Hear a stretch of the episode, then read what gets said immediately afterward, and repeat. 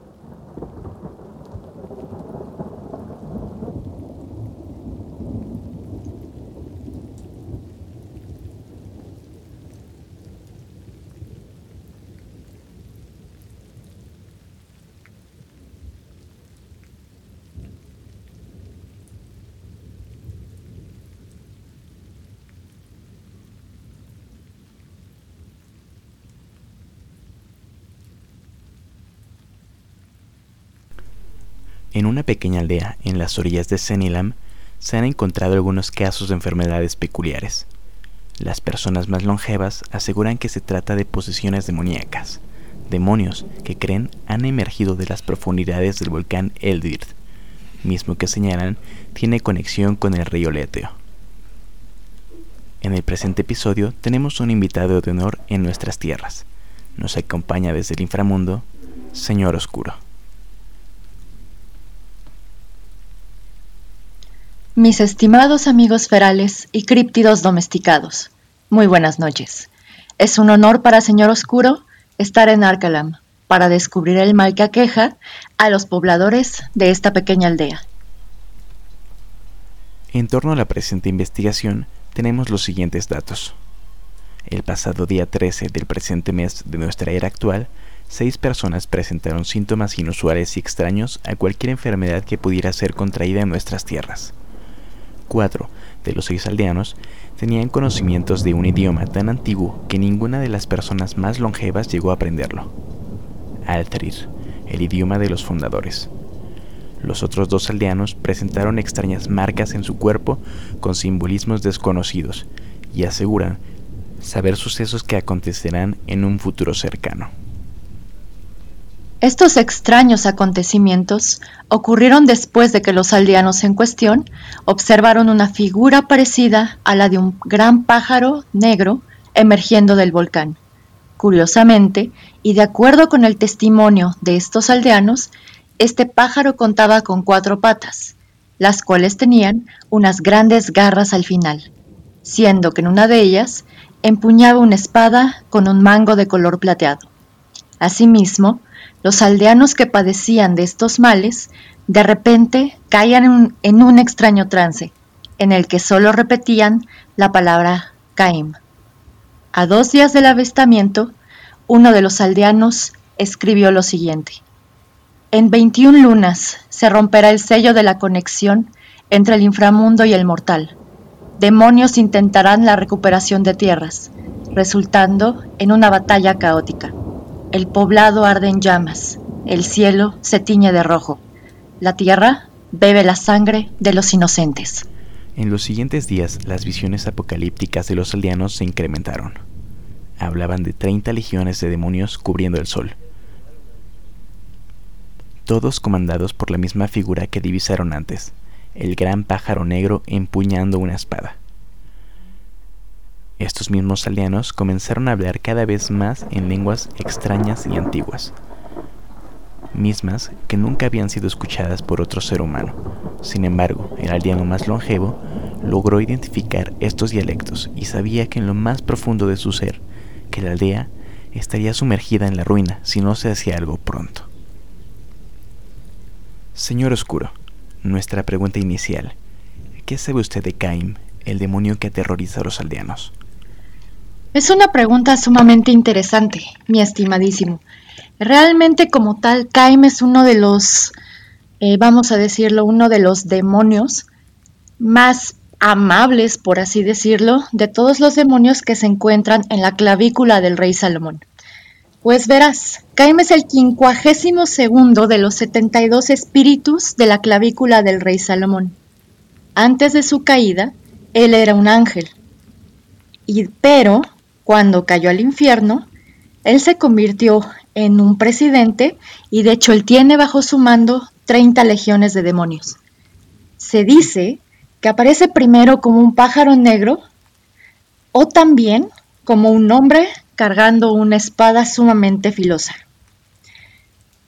Y aparentemente este demonio también fue visto por Martín, Lutero y de hecho a él lo que le dijo fue varios acontecimientos que ocurrirían en el futuro. Sin embargo, no tenemos algún libro o algún manuscrito que nos revele de esto. Ahora, ¿qué es lo importante de Caim? Como muchos sabrán, los demonios pueden llegar a mentir y de hecho es normal que mientan. Curiosamente para Caim, él no miente al momento de revelar el futuro. Y de hecho aparentemente, este futuro es revelado a su consultante, ya sea en cenizas ardiendo o en piedras. Y aparentemente también enseña a interpretar los cantos de los pájaros, también los mugidos de las vacas y el ladrido de los perros, así como eh, la voz de las aguas, así se le llama.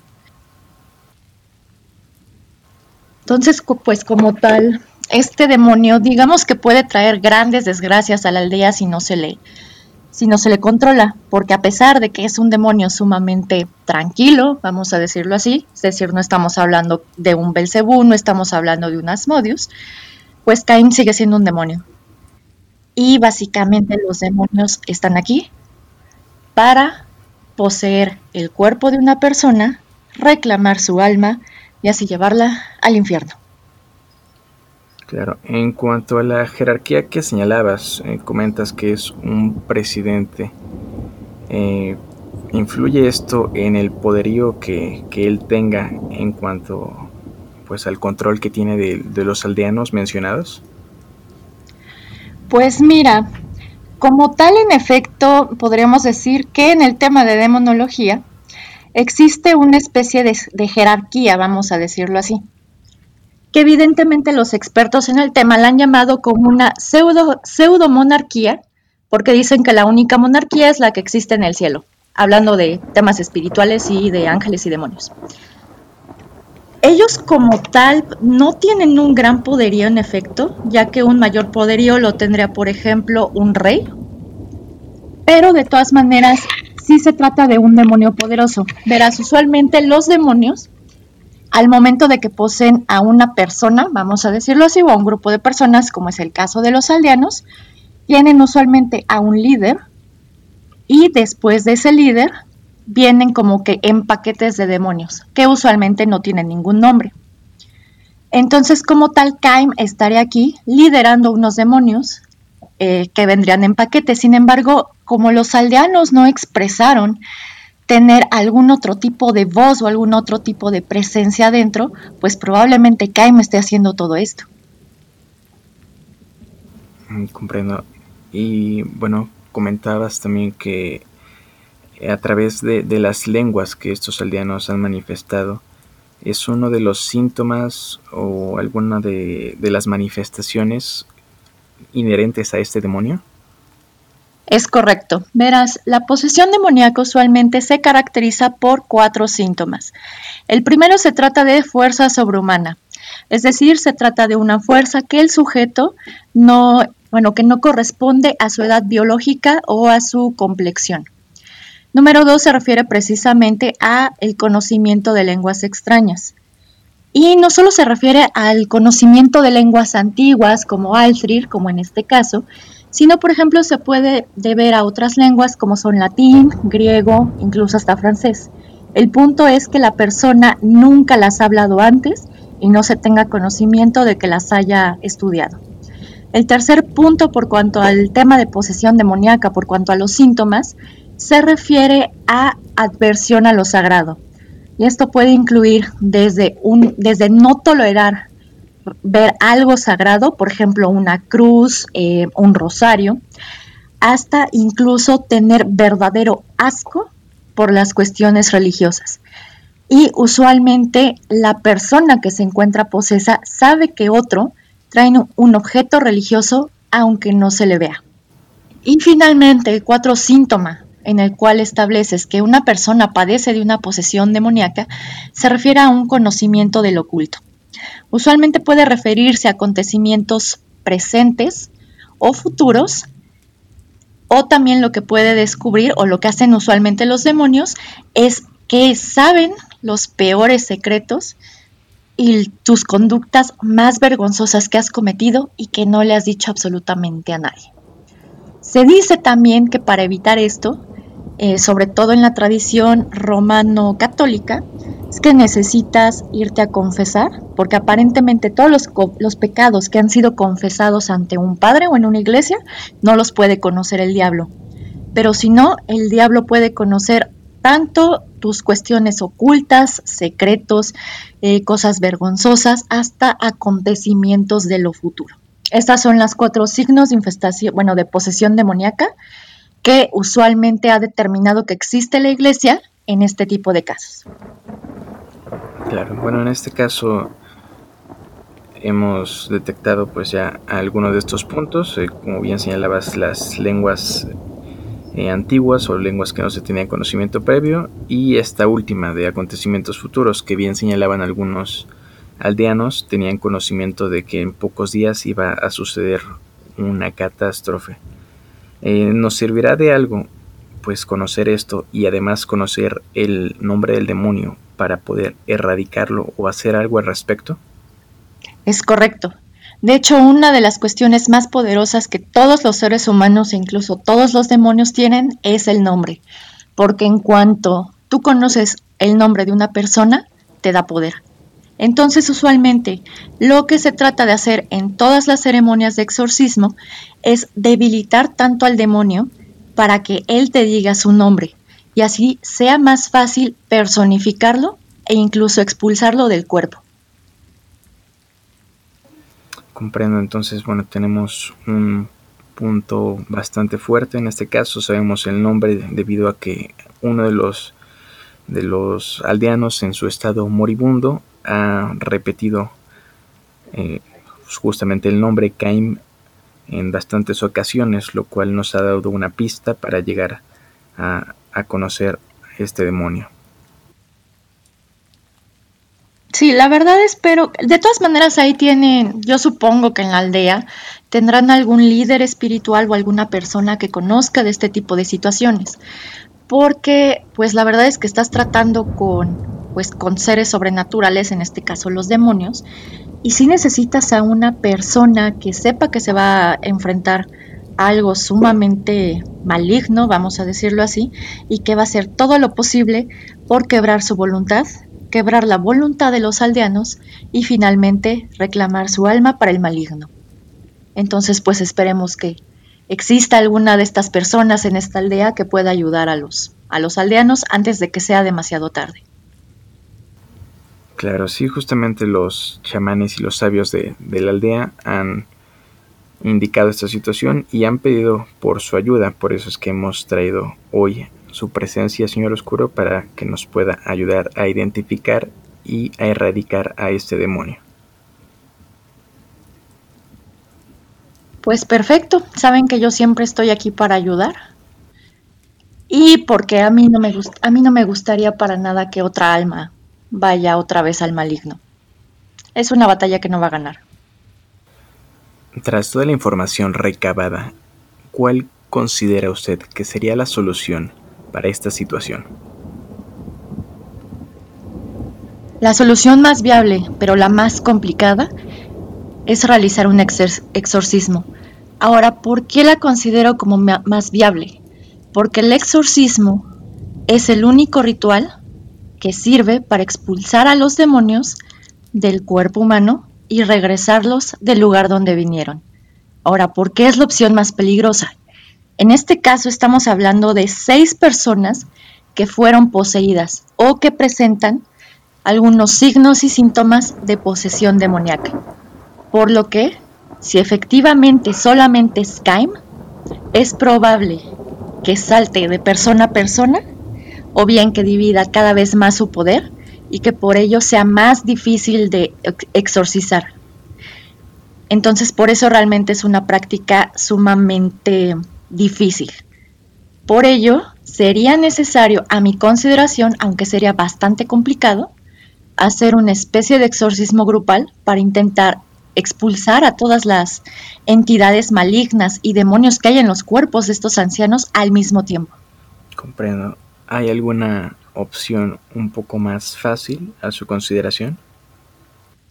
Pues mira, otra de las soluciones más fáciles que podría acabar con la posesión de estas personas es que tengas a los seis en un nudo de un, de un ahorcado y que después hagas que se caigan. Y mientras ellos están asfixiando y no pueden respirar, es decir, mientras ellos están sintiendo como su tráquea se va oprimiendo e incluso se va fracturando, los puedes jalar también de los pies para que su agonía no sea tanta. Y evidentemente el demonio no va a poseer a un muerto, ¿no crees?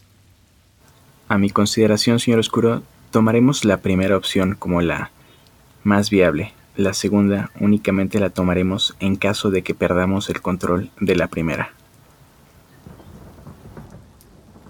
Hacen bien. Ahora bien, ¿hay algún riesgo en cuanto a la primera opción? Hay demasiados riesgos.